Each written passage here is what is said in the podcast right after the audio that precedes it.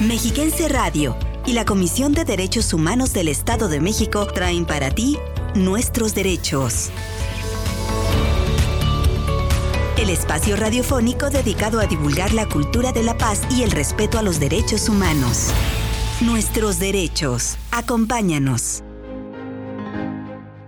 Muy buenos días, saludamos con mucho gusto a la audiencia que nos acompaña en esta emisión de Nuestros Derechos a través de las frecuencias de Mexiquense Radio. Hoy compartiremos con ustedes algunas de las noticias más destacadas generadas en la semana en materia de derechos humanos. Para conocer la importancia de los derechos fundamentales y su papel en el desarrollo, escucharemos a la presidenta de la Comisión de Derechos Humanos del Estado de México, la maestra Mirna Araceli García Morón.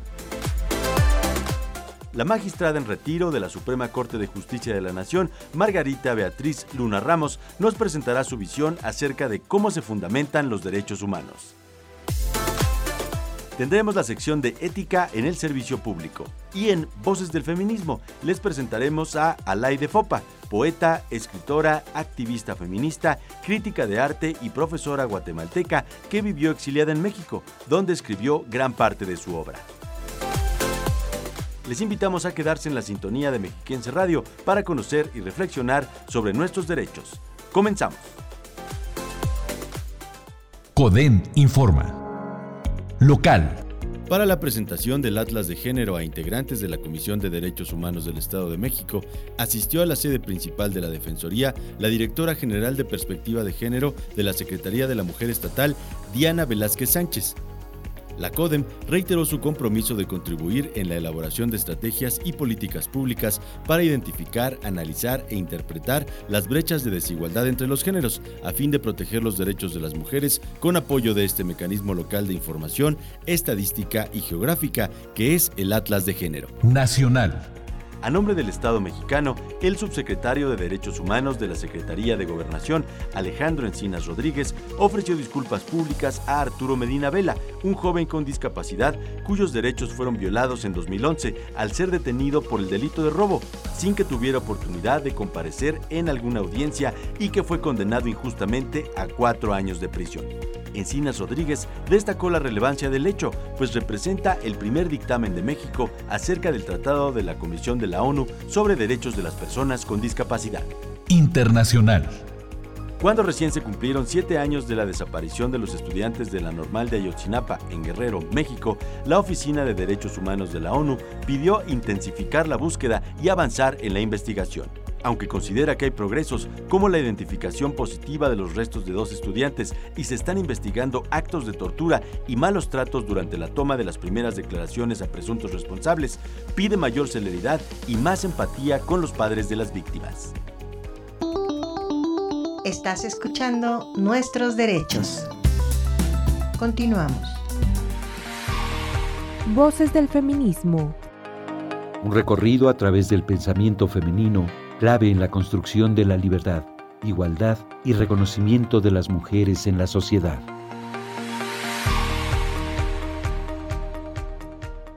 No sirve mucho decir mujeres de todo el mundo unidos, porque los conflictos que afligen a las mujeres varían mucho según la clase y según el país al que pertenecen. De ahí que sea correcta la posición tercermundista de que no se puede cambiar totalmente la suerte de las mujeres si no se modifican las condiciones generales de la existencia para hombres y mujeres.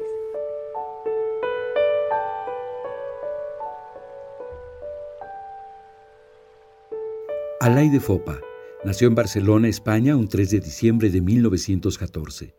Poeta, escritora, académica activista y feminista comprometida con su mundo y su sociedad, pero sobre todo con la mujer.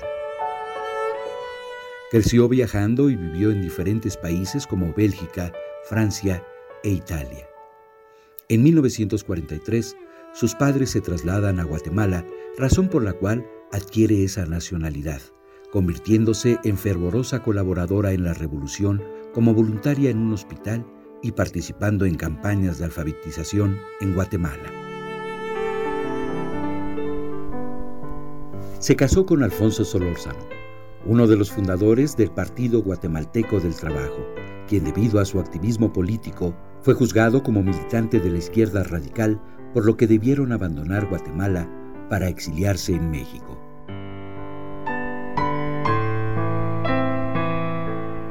En 1972, produjo el programa radiofónico Foro de la Mujer que se transmitía a través de Radio Universidad. Fue un programa precursor en facilitar el espacio para abordar temas feministas en la radio mexicana, para debatir las desigualdades de la sociedad, la violencia y la forma en que ésta debía tratarse como un asunto público y no privado. Además de ser una de las fundadoras de la revista FEM, donde se publicaron artículos de autoras feministas como Simone de Beauvoir, Dacia Maraini y Gisele Jamili.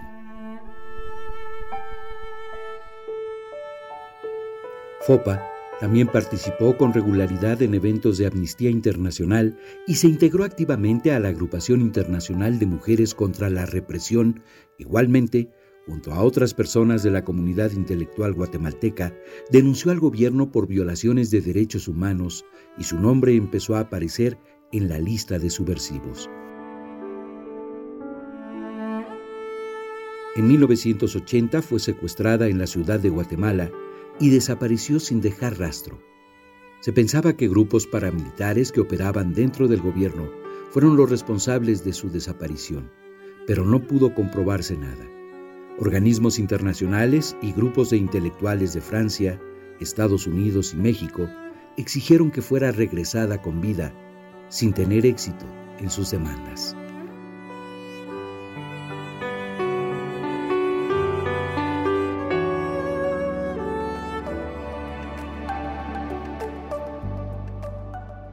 Gracias por continuar con nosotros. Acompáñenme a escuchar la información que preparamos para ustedes acerca de la importancia de los derechos humanos en el desarrollo. Los derechos humanos tienen como fundamento la dignidad de las personas. Son universales, inalienables, interdependientes y progresivos. Son de las personas y para todas las personas, sin distinción alguna, solo por el hecho de nacer. No hay una jerarquía u orden de importancia en los derechos humanos. Cada uno es tan importante y necesario como el otro, y todos se interrelacionan.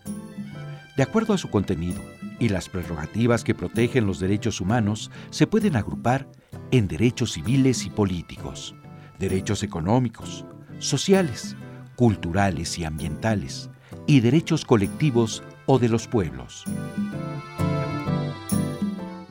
Los derechos humanos de las personas están contenidos en diversos instrumentos del Sistema Universal de Derechos Humanos, del Sistema Interamericano de Derechos Humanos y la legislación nacional.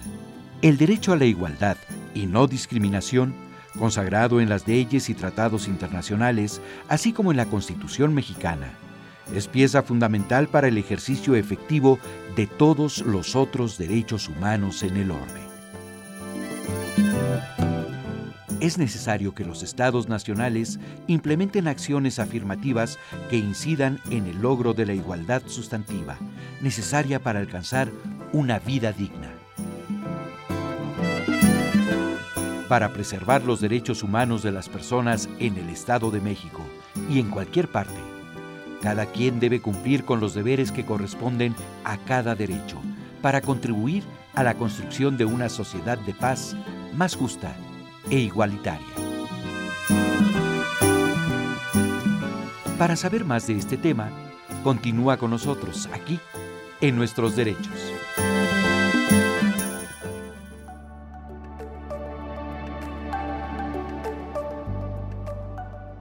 Privar a las personas de sus derechos humanos es poner en tela de juicio su propia humanidad. Nelson Mandela, activista sudafricano de los derechos civiles. Con esta reflexión, les invito a escuchar las palabras de la presidenta de la Comisión de Derechos Humanos del Estado de México, la maestra Mirna Araceli García Morón. Acompáñenme. Para la aplicación de los derechos de las personas en el Estado de México, la Defensoría de Habitantes de la entidad trabaja en la divulgación de los derechos humanos para la construcción de una cultura de respeto en favor de la dignidad de las personas. Organizaciones como la nuestra tienen dos grandes pilares, la promoción y la defensa. ¿Qué es la promoción? Pues la capacitación, la profesionalización, porque dicen que el mundo del ser está en el mundo del conocer. Yo solamente puedo defender mis derechos cuando sé exactamente en qué consiste mi derecho. Y entonces en el reconocimiento es en donde está la parte fundamental para las personas. Y nosotros estamos ahí para capacitar, para profesionalizar sobre el contenido esencial del derecho y luego para hacerlo exigible con las autoridades. Y en su caso, si la autoridad ya lo vulneró, pues para defenderlo. Pero una parte muy importante, muy, muy importante es la parte preventiva, que es uno de los temas en los que yo basé el contenido de mi plan de trabajo. El enfoque preventivo de los derechos humanos es absolutamente importante. Aseguró que para el ejercicio pleno de los derechos humanos, primero debemos conocerlos y saber cuáles son, tanto nuestros derechos como nuestros deberes, y de ese modo exigir su respeto en la vida cotidiana. La comisión se trata de que en la vida diaria te dé los elementos para que a las personas que somos de a pie, en la cotidianidad de nuestro desenvolvimiento, podamos ejercerlos. Para eso sirven las comisiones. En este sentido, la presidenta de la comisión precisó que se trabaja para estar más cerca de las personas a fin de cimentar la credibilidad entre la ciudadanía. Nosotros cuidamos los derechos humanos, los defendemos y los promovemos desde el punto de vista vertical. Es decir, nosotros no somos un órgano jurisdiccional. Nosotros iniciamos quejas, las sustentamos, las investigamos, las sustentamos, eh, generamos recomendaciones y a partir de esas recomendaciones a las autoridades que hayan eh, violentado estos derechos las hacemos llegar y ellos tienen la potestad o no de aceptarlas. Pero hay algo muy importante cuando nos dicen que si tenemos o no dientes. Yo creo que tenemos algo muy importante y que hay que seguirlo construyendo que se llama legitimidad social. Las instituciones como las nuestras nos sostienen la legitimidad social en la medida en la que estemos más cerca de las personas, más próximas de las personas, que seamos de mayor funcionalidad, eso es lo que nos va a sostener. Aún en su carácter de órgano no jurisdiccional, la Comisión de Derechos Humanos del Estado de México puede hacer la diferencia con sus recomendaciones y pronunciamientos en torno a violaciones de las prerrogativas de las personas. En el caso de la CODEM, no obstante que las quejas pueden ser personales o colectivas, en un ejercicio sistemático de la información se pueden generar eh, estas recomendaciones en el contexto individual, pero también en contextos generales. O sea, no, no te circunscribes o te limitas a una ley adjetiva como si lo haces en un proceso, aunque también nosotros tenemos normas de procedimiento. Es, es una posibilidad de poder ayudar mucho a las personas, sobre todo a empoderarse. Eh, las personas tienen que conocer sus derechos para que estén en actitud de reclamarlos y nosotros de defenderlos. La ombudsperson del Estado de México explicó.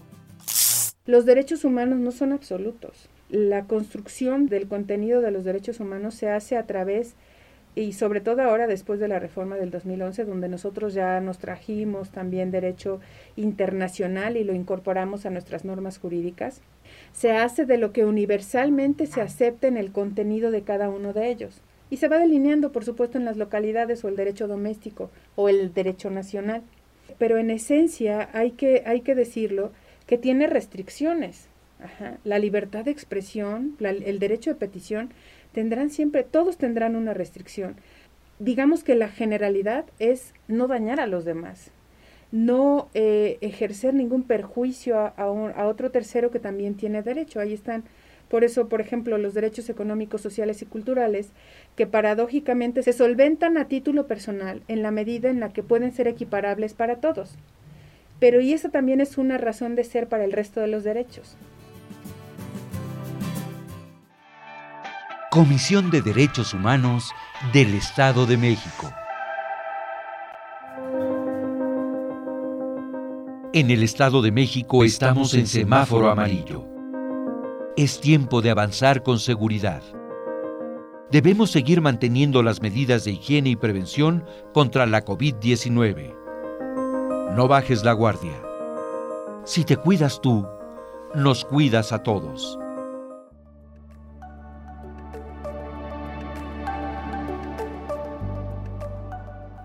La Comisión de Derechos Humanos del Estado de México dio inicio a las actividades de capacitación del personal especializado del organismo, con el curso Redacción y Argumentación Jurídica, con la ponencia magistral Cómo se fundamentan los derechos humanos, a cargo de la ministra en retiro de la Suprema Corte de Justicia de la Nación, la doctora Margarita Beatriz Luna Ramos. Aquí les presentamos los aspectos más destacados de esta interesante presentación.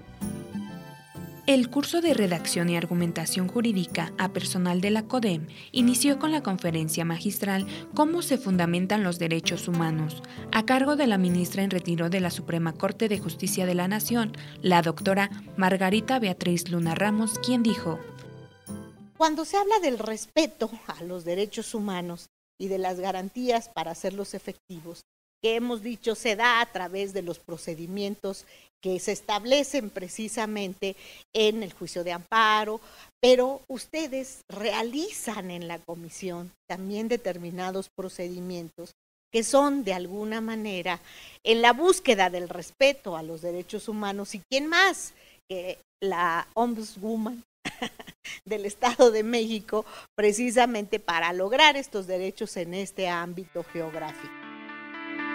La especialista en Derecho Constitucional destacó el valor de la confiabilidad ante la sociedad para hacer trascendente y cada vez más importante el trabajo de la defensa de los derechos humanos, como es el caso de la CODEM.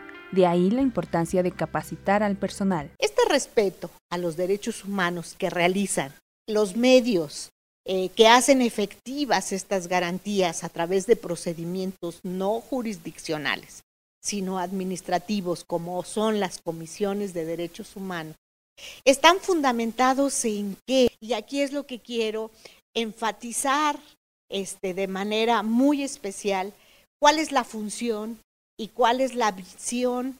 Las comisiones de derechos humanos se basan fundamentalmente en la autoridad moral de la, de la comisión. Se basan fundamentalmente en su legitimación ante la sociedad. La legitimidad de un organismo no jurisdiccional como la Comisión, dijo, se basa en que sus posicionamientos y recomendaciones deben estar fundados en el marco jurídico nacional e internacional y motivadas en la investigación acuciosa de sus operadores. ¿Y cómo se legitima un órgano de esta naturaleza? Cómo cobra carta de naturalización ante una sociedad, un órgano de esta naturaleza. Pues se legitima con su trabajo cotidiano, emitiendo opiniones, emitiendo resoluciones, llevando a cabo los procedimientos en las quejas y en lo que implica su competencia específica de manera profesional, de manera seria, de manera comprometida es decir, resoluciones fundadas, motivadas y resoluciones que si bien por la naturaleza misma de la comisión, en un momento dado no van a tener una ejecución coercitiva como sí la tienen las sentencias jurisdiccionales, sí tienen la fuerza moral que legitima a este tipo de instituciones es su actuación. Estás escuchando Nuestros Derechos. Continuamos. Detecta a tiempo el cáncer de mama.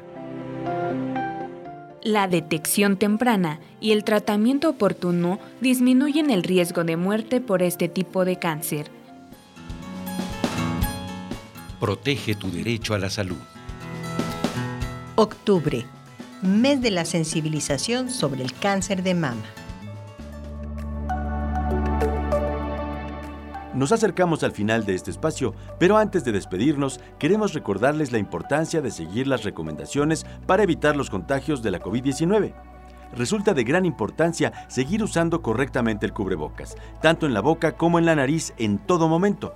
mucho más en espacios públicos. También debemos mantener la sana distancia de al menos un metro y medio entre todas las personas, lavarnos las manos con frecuencia, utilizar gel antibacterial y en la medida de lo posible permanecer en casa. Al cuidarte tú, cuidas a todas las personas. Cooperación. Disciplina. Respeto. Integridad. Ética en el servicio público.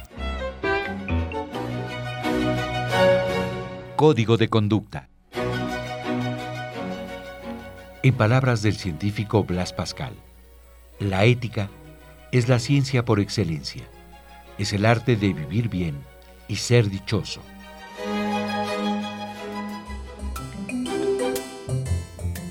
Cuando una persona adquiere o aprende ética, se despierta en ella un espíritu de servicio y en consecuencia actúa con responsabilidad y honestidad. En la Comisión de Derechos Humanos del Estado de México, la profesionalización en materia de ética e integridad a personas servidoras públicas es la vía para poner en práctica y mejorar el sentido ético y de servicio. Ética en el servicio público. Amigas y amigos, recuerden que estamos a sus órdenes en el 800-999-4000, 800-999-4000, así como en la página www.codem.org.mx y en las redes sociales más populares donde nos encuentras como Codem Oficial.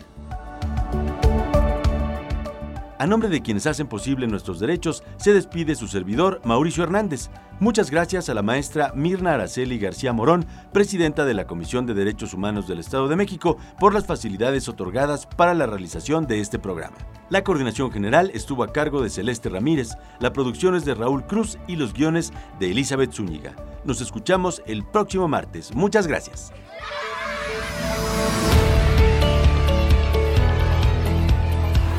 Respetar los derechos de los demás y hacer que respeten los tuyos es la forma de vivir en paz y con dignidad. Conoce tus derechos. Defiéndelos. Y no te pierdas la próxima emisión de Nuestros Derechos.